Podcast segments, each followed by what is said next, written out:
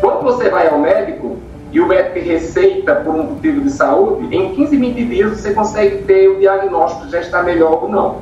Mas na educação, é uma ferida que ela demanda um tempo muito grande para cicatrizar. Então, assim, eu sou a favor da escola ficar aberta por causa disso, né? Apesar de todos os medos e riscos que eu corro também, porque eu também corro riscos aqui dentro, né? Assim como meus colegas, assim como os meus alunos, é, mas a gente não pode parar com a educação.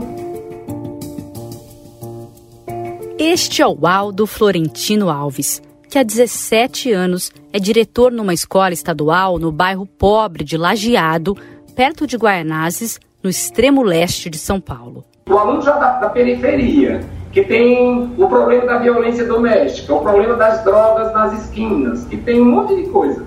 Se a escola ainda não for o espaço de sustentação para que ele possa estar aqui orientado por um grupo que tem uma experiência maior do que ele, para estar é, conduzindo para o caminho melhor, quando for daqui a 10 anos, nós estamos vivendo caos. Esse país já está um caos hoje de desordem política, de desordem financeira, né, de pobreza, de, de, de um desequilíbrio fora do comum. Eu conheci o Aldo no começo deste ano. Quer dizer, conheci pelo computador, porque precisávamos ficar em isolamento. Ele tem 64 anos e veio de Arapiraca, no Alagoas, para São Paulo, há quase 40 anos, para ficar perto do filho, que havia se mudado com a mãe para cá. O Estadão acompanhou por um semestre inteiro todos os desafios, as alegrias e os medos do diretor Aldo, que também dá aulas de matemática, e dos professores e alunos da Escola Estadual Elisa Raquel Macedo de Souza, para reabrir em meio à pandemia de Covid no Brasil. As escolas, tanto públicas quanto particulares, podem e devem atender aqueles alunos que mais precisam. Você conseguir ver os professores, o presencial, nossa, é muito melhor do que o online. Meus medos eu supero na hora que eu acordo de manhã. A partir do dia 12 de abril, São Paulo começa a vacinar os profissionais da educação. Viver com essas coisas tipo, não pode abraçar, não pode, sabe, ficar perto, não pode por causa da aglomeração, distanciamento.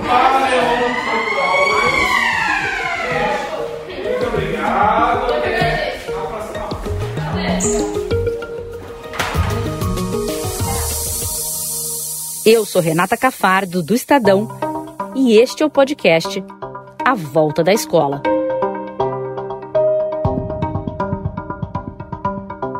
A Elisa Raquel é uma escola enorme, com cerca de 2.500 alunos de sexto a nono ano do ensino fundamental, mais os três anos do médio e ainda técnico e educação de jovens e adultos. São 17 salas de aula e 127 professores, na rede estadual e no bairro, ela se destaca porque tem um mesmo diretor dedicado há anos e resultados bons nas avaliações. O IDEB da escola, que é o indicador de qualidade da educação no país, é de 5,1, acima da média do estado. Teve um dia que falou assim, por favor, professor, passa álcool é, em mim todinho, mas deixa eu dar um abraço em você, eu tô com a saudade. A gente resolveu acompanhar esta escola porque desde 2020 ela estava destinada a abrir, com convicção de que a volta presencial era importante. Mas mesmo assim, não foi fácil. Aí eu achava que 2021 seria um ano muito bom, né? Que ia ser o ano da vacina, tudo ia acontecer tudo normalmente, é, eu ia me preparar para o Enem, mas só que não, foi um banho de água fria. Essa é a Axa Espinaci, que tem 17 anos e o um nome bíblico que ela precisa sempre soletrar – e que significa, segundo ela, domadora de serpentes.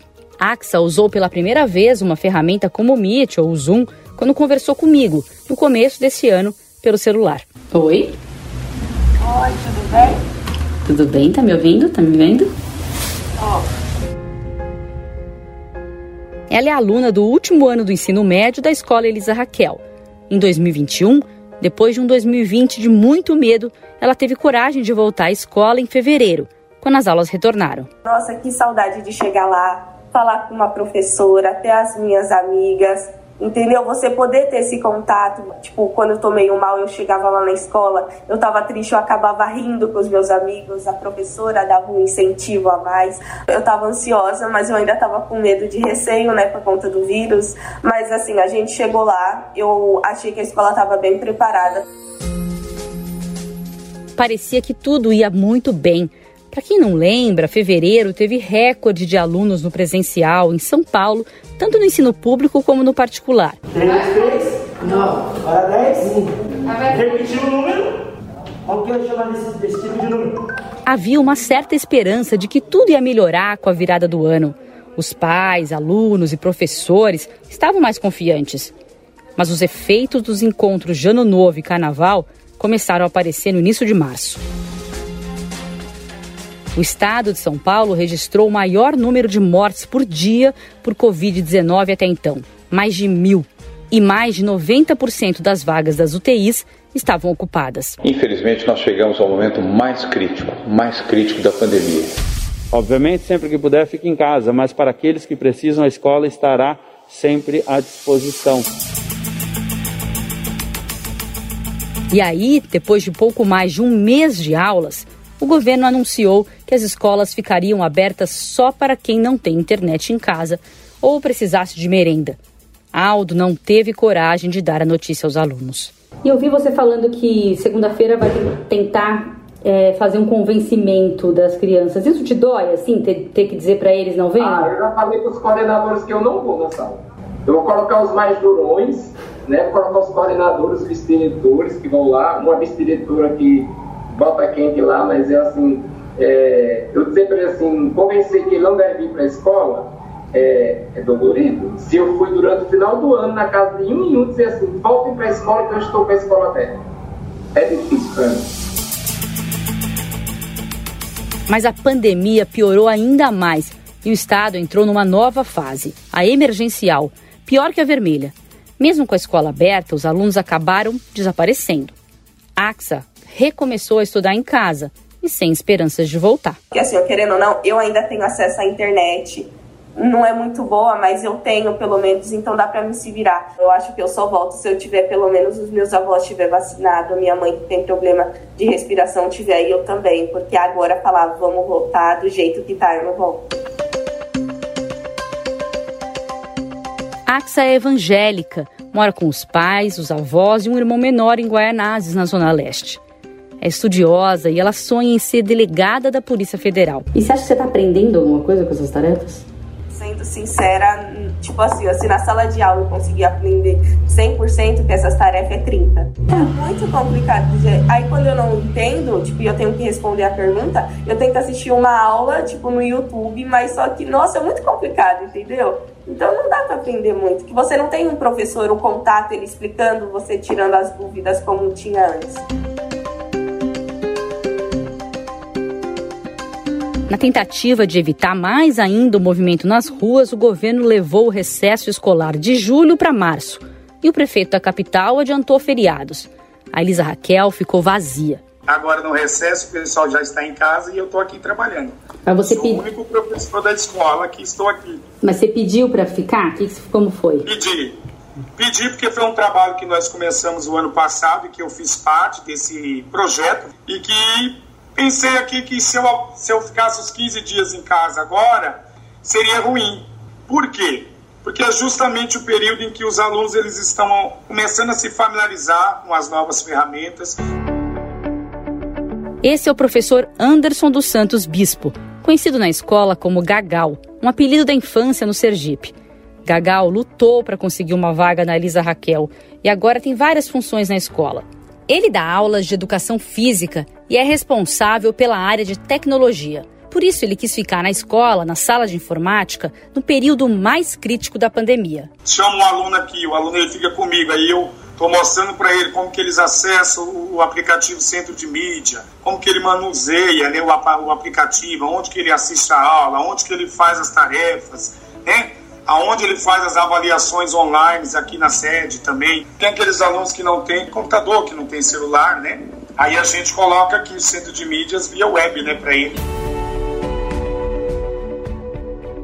O aplicativo Centro de Mídias que ele menciona é a plataforma criada pelo governo do estado durante a pandemia, em que os alunos podem assistir a grandes aulas divididas por séries e disciplinas e fazer atividades. Bom dia, alunos, professores, pais que nos acompanham, tudo bem? Sou a professora Elaine, vou moderar a aula da professora Silene. Vamos lá então para o tema da nossa aula: legitimar e reivindicar. Segundo a Secretaria Estadual da Educação, 86% dos alunos se cadastraram na ferramenta até junho. Os contatos com os professores, que não são os mesmos que eles tinham em sala de aula, são por chat. Gagal também dá aulas de uma disciplina nova do currículo paulista e muito importante, chamada Projeto de Vida. É construída dentro do sonho do aluno, né? Ele é uma jornada, né? Ele é o caminho entre quem o aluno é e quem ele quer se tornar. Uhum. Aí, lógico, dentro de um projeto bem estruturado, onde o aluno ele vai aprender a questão do autoconhecimento, né? Que é a questão de conhecer a si mesmo e desenvolvendo as suas competências socioemocionais. Gagal mora perto da escola, conhece bem a comunidade. Ele sente o impacto da pandemia desde o ano passado e lamenta ver a Elisa Raquel sem alunos mais uma vez. A escola aberta ela traz essa segurança também, a questão do aluno não se perder. É um momento difícil, né? Eles podem estar com amizades erradas, vai para um mau caminho e a gente sabe que essas amizades acabam trazendo os desconfortos lá na frente, né? E nós já perdemos alguns alunos, né? A gente sente aqueles alunos que precisam realmente da escola, né? Que muitas das vezes o ambiente que ele tem para poder se sentir, né, participativo, se sentir ativo, é aqui na escola, né?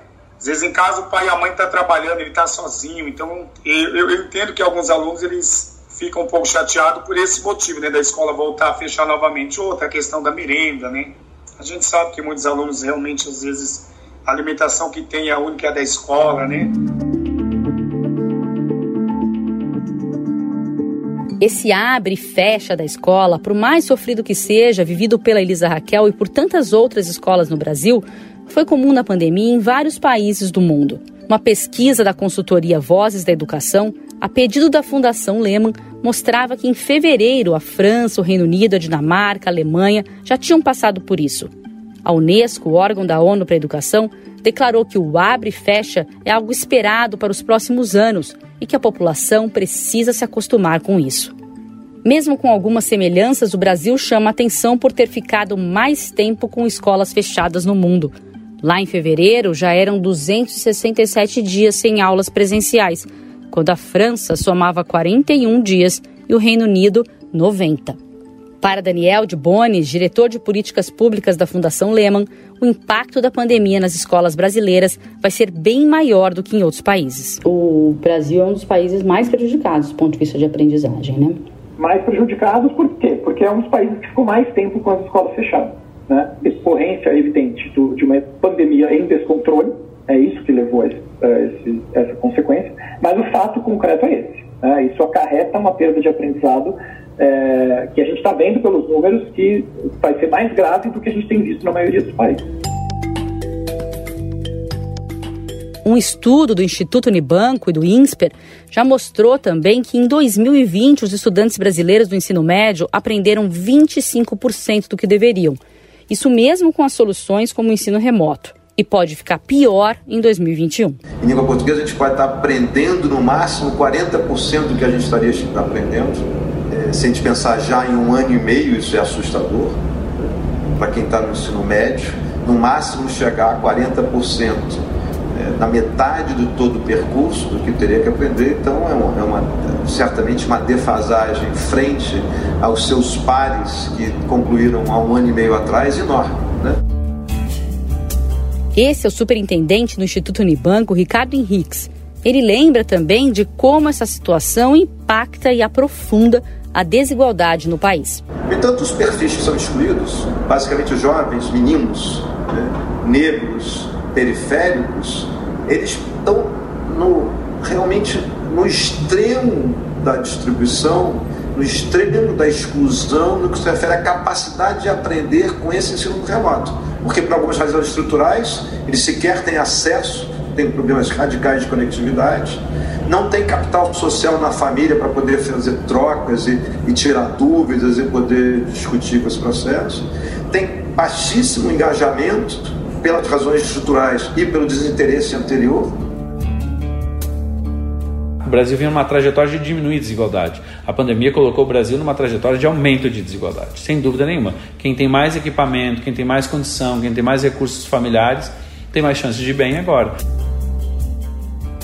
Agora, o secretário de Educação do Estado de São Paulo, Rocieli Soares. Durante a pandemia, ele se tornou mais conhecido no estado e no país porque é um dos nomes que mais defende a escola aberta. São Paulo foi um dos primeiros a reabrir a educação em 2021.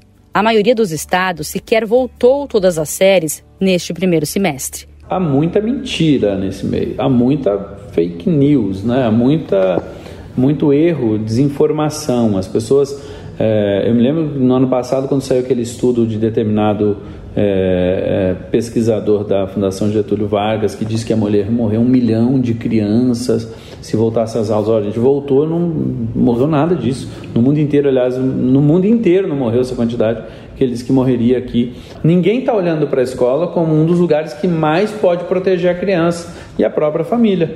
As pessoas estão olhando é, para a escola ainda, infelizmente, essa desconfiança vem muito disso, é de que não vou mandar porque meu filho vai conviver com. Mas ele já está convivendo de um jeito ou de outro. Quando ele era ministro da Educação do governo de Michel Temer em 2018, Rocieli chamou atenção ao declarar que o Brasil estava no fundo do poço em matéria de ensino e desigualdade. A gente estava é. no fundo do poço, a gente vai estar tá onde agora? Nós nem sabemos se temos um conceito para baixo do porão do poço agora, né? Essa é a verdade. Não, é desesperador, é, né? É desesperador, mas é importante lembrar, nós estamos falando de uma geração que nós precisamos cuidar, é uma geração que vai ter muitas dificuldades. Com as crianças que terão mais tempo com a gente na escola, a gente tem muito mais chance de recuperar.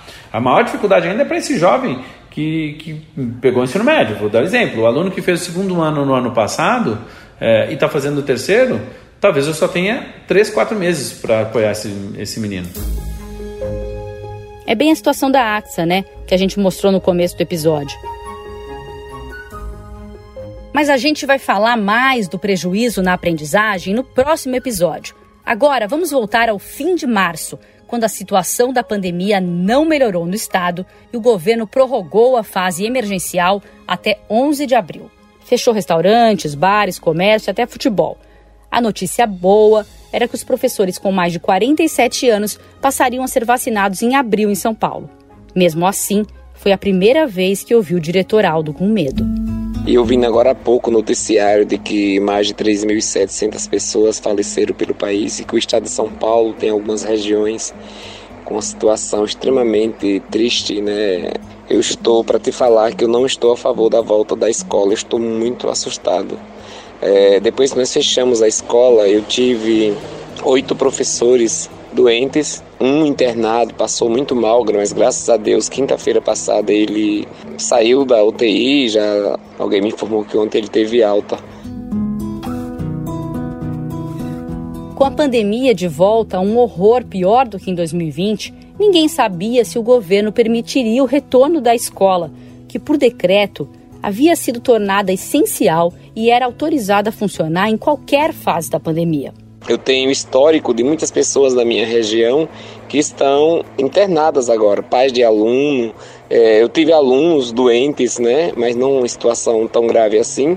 Então eu tô com muito medo que a gente, mesmo com todos os protocolos de segurança, que a gente possa novamente reabrir a escola na segunda-feira e que esses alunos possam entrar e estar na escola com segurança juntamente com os professores e para surpresa de todos. Então, a partir de segunda-feira, as escolas já podem estar abertas, inclusive as estaduais que já estiverem organizadas e comunicadas com as famílias poderão já ter essas atividades a partir de segunda-feira e também recomendamos que as crianças menores sejam privilegiadas. Digo da educação infantil e da alfabetização, porque as perdas são incomensuráveis. É, educação é uma prioridade, tem que ser tratada como uma prioridade. Está na hora, sim, das nossas crianças terem oportunidade de terem acesso à educação como direito maior. As aulas na Elisa Raquel voltam. Aldo volta, mas os alunos não.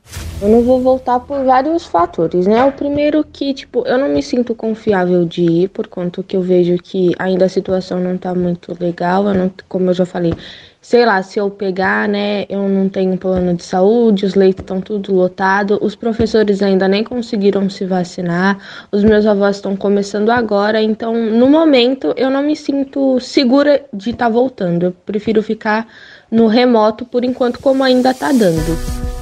Primeiro grupo da manhã entraram 12 alunos. O segundo grupo entraram 8. Período da tarde agora, no primeiro grupo entraram 19 e segundo grupo que começou às 16 horas entraram 22. Esses grupos que o Aldo fala são as chamadas bolhas. Ele dividiu as salas em turmas menores para evitar muito contato. Um mês depois, eu falei com o Aldo de novo. Houve uma queda muito grande, né, agora nesse começo do trimestre, número de alunos. É, depois que foi distribuído o chip com internet para eles, eles estão fazendo muito mais pelo centro de mídias, mas ainda tenho um, assim, período da manhã, vai 40, período da tarde, uns 45, 50, é, à noite, 18, 20. Só lembrando, a Elisa Raquel tem mais de 2 mil alunos.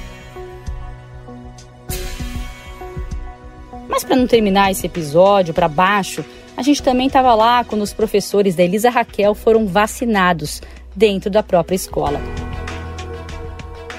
O primeiro foi o professor de História, Clodoaldo Correia, que mesmo tendo mais de 60 anos, não quis se afastar do trabalho durante toda a pandemia. Primeiro vacinado lá, salve palmas aqui.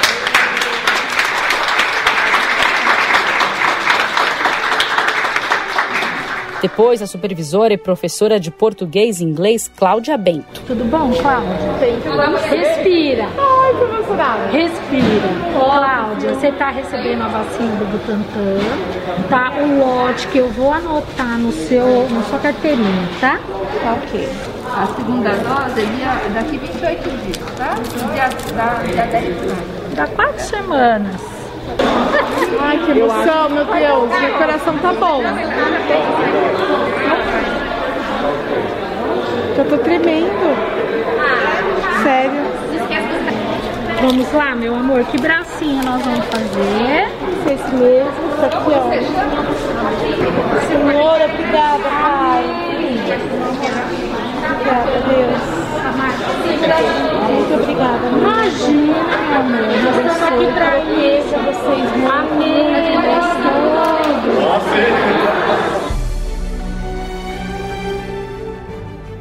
Eu acho que é um marco né, na vida da gente, né? Nós estamos trabalhando todos os dias, a educação não parou nenhum dia né, de trabalhar.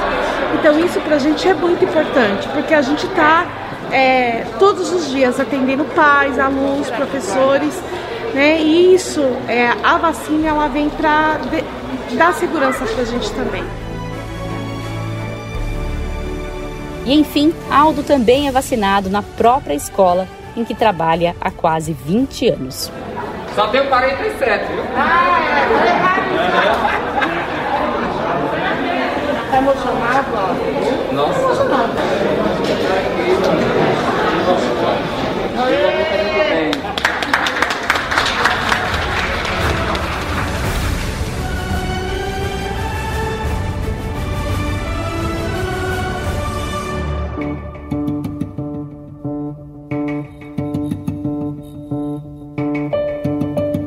Esse foi o primeiro episódio do podcast especial do Estadão, A Volta da Escola. O próximo episódio é neste domingo e vai mostrar a busca pelos alunos que sumiram e um drama na família de Axa. E no mesmo dia tem também um especial no Estadão, com fotos dos personagens dessa história e da escola Elisa Raquel, feitas pelo fotógrafo Tiago Queiroz. Mais a reportagem em texto e um vídeo sobre os bastidores. Vai estar tudo lá no estadão.com.br. O podcast A Volta da Escola foi produzido e editado por Ana Paula Niederauer. A reportagem e o roteiro são meus, Renata Cafardo, e a montagem é de Moacir Biasi. O editor do núcleo de áudio do Estadão é o Emanuel Bonfim e o diretor de jornalismo é o João Fábio Caminoto.